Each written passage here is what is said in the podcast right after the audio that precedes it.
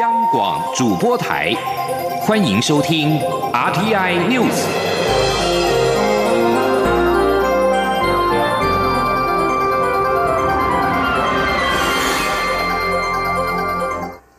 各位好，我是张淑华，欢迎收听这节央广主播台提供给您的 RTI News。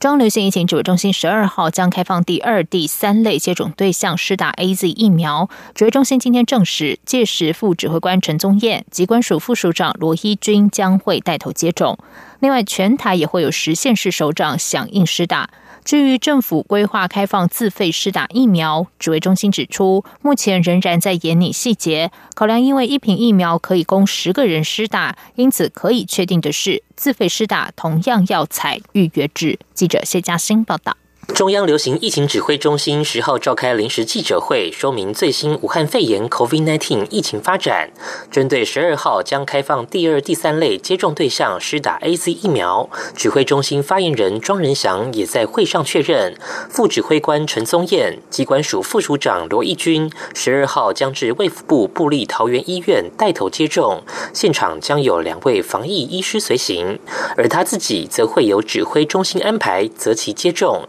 因为当天已经有太多人要打，怕媒体太忙。他还说，全台有十县市首长将同时施打，对此表示感谢。针对媒体关切扩大接种在即，疫苗接种价何时上路？庄仁祥回应，已有看到劳动部的方案，不过劳工放假一事，部分单位认为权益受损，指挥中心还需要再多做沟通讨论后核定。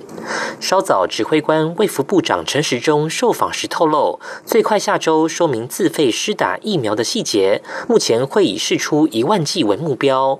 庄仁祥则说，费用等细节都还有待拍板。不过可以确定的是，不论是公费接种或是自费施打，都要提前预约，以确保每一瓶疫苗可以完整使用，提供十人施打。他说：“现在是有几种做法啦，一种就是说，呃，如果通通都是有一个自费的门诊，那因为也是要预约，那可能也是要凑满，或是说公费跟自费一起打，那这个都有在规划当中。那看最后是取哪一个案子，对，那不过都是要预约，因为你这样才有办法知道说是不是当天有这么多人可以打。另外，博流旅游泡泡因费用高，反应不如预期，媒体也询问检疫规定是否。”放宽调降 PCR 裁剪的费用，庄仁祥指出，裁剪次数当然可能有缩减的空间，但这需要渐进式逐步检讨，还要再观察一阵子。而裁剪费用方面，指挥中心也持续和医院讨论，目前已有部分医院降价。中央广播电台记者谢嘉欣采访报道。政府最快下周宣布 COVID-19 A Z 疫苗开放自费施打时程。卫福部长、中央流行疫情指挥中心指挥官陈时中今天指出，主要是满足留学等出国需求。至于是否开放台商自费施打，则要仔细考虑，因为中国检疫措施相对严格，与施打疫苗关系不大。但如果有需求，也不排除纳入。他并坦言，会开放自费施打，除了因为出国的需求，也和目前疫苗接种人数不如预期有关。记者谢嘉欣的报道。中央流行疫情指挥中心十二号开放第二和第三类接种对象施打 A Z 疫苗，并预告最快下周公布自费施打时程与细节。指挥官卫副部长陈时中十号出席活动时指出，目前规划会在医院及疫苗施打点开放自费施打，将先以一万剂为目标，后续会向医院了解作业上的需要，定定参考价格。且因是自费施打，行政相关费用大概还是要收。至于自费施打对象，陈时中指出，主要是出国留学等过去限制较严格的对象。不过台商是否纳入，则要仔细思考。他说：“对，这个我们会仔细的考虑，好，仔细考虑，因为现在到返到中国去的时候，因为他们的相关的检疫是相对的严格，他们是四加七。”啊，所以跟疫苗的关系并不是那么的大。那不过如果有需求的话，我们不排除。针对开放自费施打的原因，陈时中也坦言，除了有很多人反映有出国的必要性，想要让自身保护多一点之外，也与当前疫苗施打人数不如预期有关，因此才做这样的考虑。对于媒体询问台湾手上部分 A Z 疫苗效期仅到五月底，陈时中强调会想办法打完，且各家疫苗都因为安定性试验的时间不够，效期才这么短。未来若安定性试验结果时间拉长，效期也渴望延长，但这需要依照科学做滚动式检讨。他也持续呼吁要尽快施打。中央广播电台记者谢嘉欣采访报道。美国国务院公布最新的对台交往准则，美台官员将能够前往对方官署拜会和洽公。对此，总统府发言人张敦涵今天表示，新建鼓励台美双方更紧密交流的相关作为，并且期盼未来能够促进台美双方更多互动。美国国务院发出新闻稿，说明最新对台交往准则。根据指出，新版对台交往准则将允许美国官员能够常态性在联邦机构接待台湾官员，也能够前往驻美代表处和台湾官员会晤。美国官员也能够出席双向员举办的活动，不过包括像是双十国庆等台湾重要节庆活动，则不得参加。张敦涵表示，松绑台美交往准则已经为美国朝野所共同支持，而美国的行政和国会部门也持续努力促进台美交流互动与各项合作。张敦涵指出，台湾和美美国是共享民主自由价值的伙伴，期盼在既有的坚实基础上，台美双方能够持续深化合作伙伴关系，共同为区域和平稳定和繁荣发展共同贡献正面而且良善的力量。外媒日前点名台积电、世新电子两家厂商将制造设计的晶片卖给了中国飞腾讯息技术公司，而且晶片最终用途为研发解放军超音速飞弹。而美国近期也已经将飞腾等七家中资和机构纳入出出口管制实体清单。对此，经济部长王美花今天强调，台美技术合作密切，厂商都会去了解美国规范，符合美国要求。记者谢佳欣的报道。美中高科技角力持续，日前传出中国飞腾讯息技术公司使用台积电、世新电子两家厂商生产设计的晶片，用于研发共军超音速飞弹。尽管经济部长王美花日前才为两家厂商作保，强调有符合国内及国际规范，但美方随即将飞腾等七家中资企业与机构纳入出口管制实体清单，有媒体形容是打脸金掌。对此，王美花十号出席活动时重申。在贸易法下有高科技货品出口规定，初步了解厂商都有按照规定申报。既然美国有了新规定，厂商也会密切了解相关规定，以符合规范。他说：“那现在美国有呃这样的新的规定哈，列入实体清单。那因为啊台美之间的技术合作很密切，我们的厂商也都会啊密切去了解美国相关规定的细节。”